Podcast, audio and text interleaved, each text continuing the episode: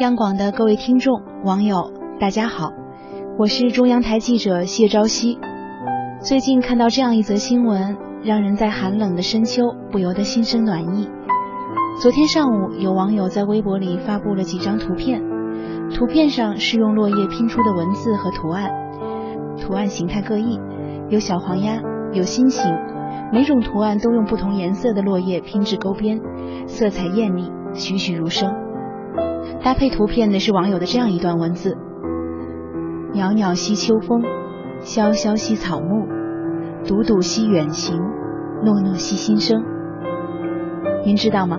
这几幅秋叶图其实是出自西安一所住宅小区保洁阿姨的手，而他们被业主们称作是金秋最美保洁员。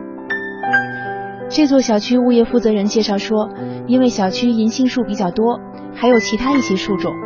最近落叶了，树叶颜色也都不一样，落叶混在一起很漂亮，所以就想能不能利用这些落叶做点什么。于是保洁师傅们就开动脑筋，在草地上和喷泉区域利用落叶拼了这些好看的图案。